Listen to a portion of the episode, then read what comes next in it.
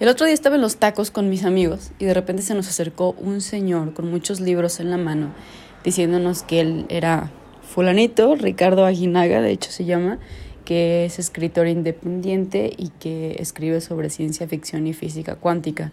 Nos enseñó pues una de sus novelas, nos dijo que las estaba vendiendo y que las estaba vendiendo a precio, no tanto para ganarle, sino para dar a conocer el libro como tal.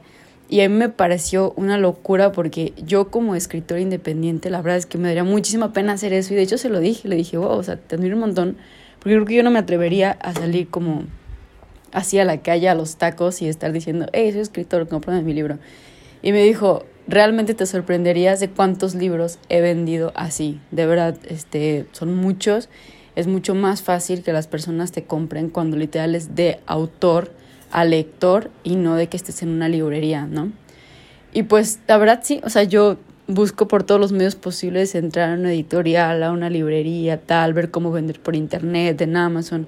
Y este señor estaba, o sea, bien vestido y simplemente salía y te daba su contacto y aparte te daba su WhatsApp porque como es una historia de ciencia ficción, pero que pues maneja mucho eh, tema sobre física cuántica y que la verdad sí es un poco confuso entenderle, eh, daba su WhatsApp y dice, si no entiendes algo, mándame un WhatsApp y te lo contesto, ¿no? La verdad es que mi primer pensamiento fue, lo voy a comprar porque yo como escritora independiente y aparte como, pues, no sé, que le apuesto mucho a los artistas locales y los artistas que están empezando y así, dije, pues, o sea, qué hipócrita de mi parte sería no comprarle a este señor que está saliendo completamente de su zona de confort y me está invitando a ser parte de, de, su arte, ¿no? Entonces dije, pues sí, aparte mi amigo con el que iba eh, en frega dijo que sí, casi antes que yo. Mira, yo procesaba todo lo que me había dicho el señor, mi amigo fue que sí, quiero uno. Entonces como que eso también me invitó a decir, ah, pues Simón, ¿no?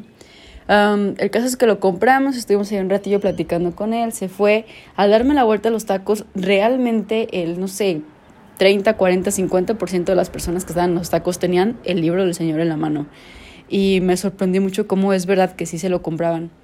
No sé cuántas personas realmente lo van a leer o lo van a disfrutar, pero yo literalmente eh, ayer lo leí completo. O sea, sí me gusta leer un chingo, pero no leo completo un libro en un día, la verdad. O sea, pocas veces me ha sucedido eso. Que el libro, digo, aparte de que puede estar eh, chiquito, eh, me clavo tanto como para leerlo todo en un día, ¿no? Y ayer de verdad no podía dejar de leerlo. Es, es una historia muy buena y literalmente es de lo que quiero hablar. O sea, como que quiero hablar dos puntos. El primero, pues es este, que el señor siendo eh, escritor independiente, artista independiente y local, y comenzando, por así decirlo, pues nada, se lanzó a los tacos a vender sus libros, o sea, me parece increíble. Yo por este lado pensaría que México no es un país para hacer eso, que México no es un país que alguien esté en los tacos, llegues a venderle un libro y te lo compre, ¿no? Si a veces no compras ni, no sé, las paletitas de un peso y siempre dices como que, ay, no traigo.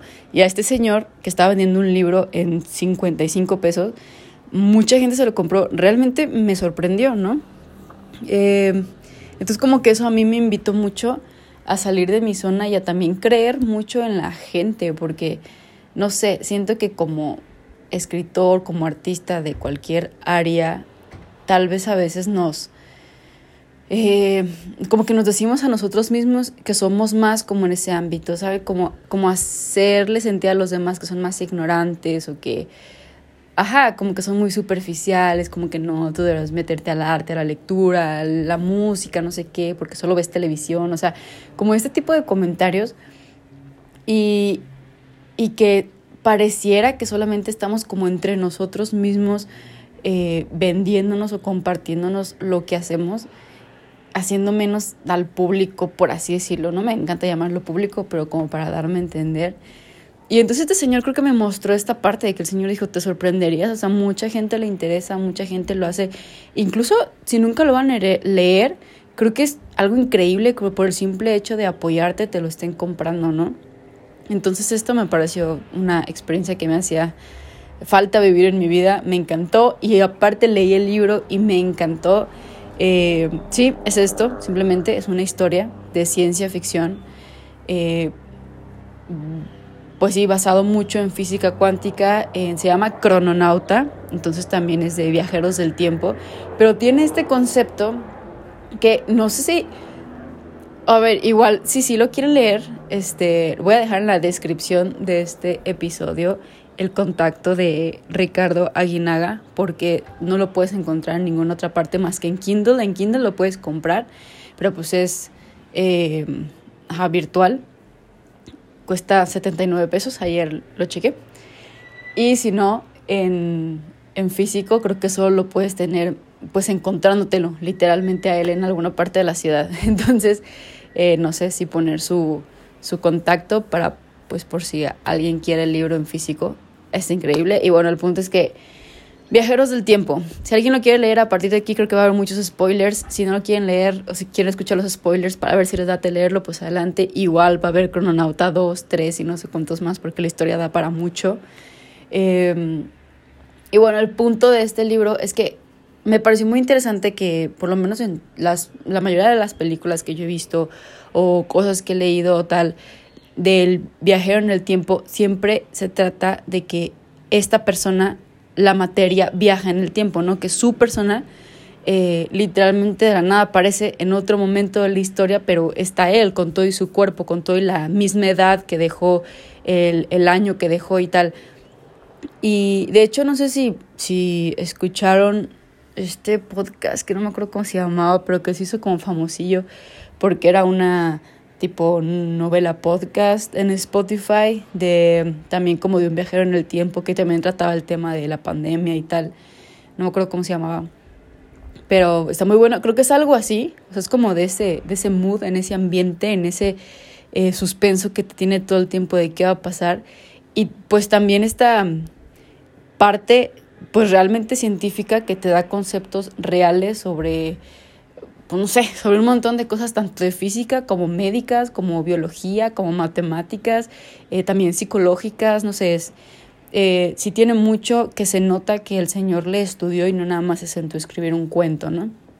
Em, y bueno, lo que lo hace diferente para mí es que mete un, un término que por lo menos yo no había escuchado, igual es súper famoso y yo nunca lo había escuchado, pero que es que solamente viaja eh, pues la mente, por así decirlo, todos tus recuerdos, ¿no? Esto es algo que sí he leído, por ejemplo, en Facebook o así en Instagram, eh, de que qué harías si pudieras eh, regresar al pasado, tipo 10 años antes, pero con todo lo que ya sabes ahorita. Y eso es literalmente de lo que se trata el libro, pero como algo real, no nada más como algo emocional, de que, ay, ¿qué le dirías a tu yo del pasado? Sino que literalmente las personas se regresan a una edad eh, súper chiquita, pero, pero realmente son, pues ajá, son personas que ya vivieron muchos años, de repente se regresan 40 años en el pasado y, y tienen estas mismas experiencias, recuerdos, eh, inteligencia, madurez y todo que tenían en el futuro.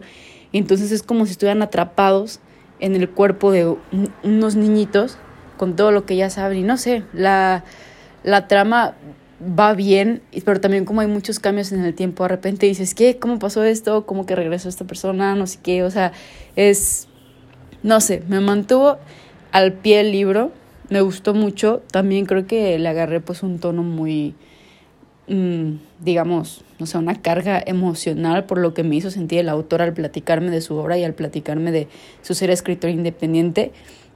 Así que también por el hecho de apoyarlo, pues me gustó mucho leer su obra, pero la verdad es que es una muy buena obra. Eh, y ya, me emocioné mucho a leerlo.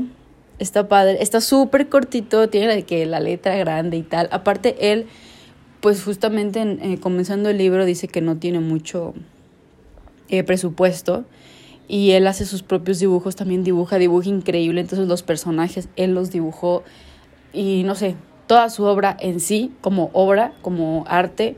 Me encantó, me encantó conocerlo a él. El libro se llama Crononauta, el escritor se llama Ricardo Aguinaga. Según yo, de hecho sí lo pueden encontrar en Facebook como Crononauta, Reubicación del Destino por Ricardo Aguinaga. Y, nada, si algún día, por alguna extraña razón, están en una taquería y llega Ricardo Aguinaga con su libro, de verdad cómprenselo y cotorreen un ratito con él porque es un libro excelente y es una manera excelente de acercarse a los lectores. Y ya, eso es todo. Crononauta, um, que, ¿cómo era el subtítulo? Crononauta, Reubicación del Destino por Ricardo Aguinaga.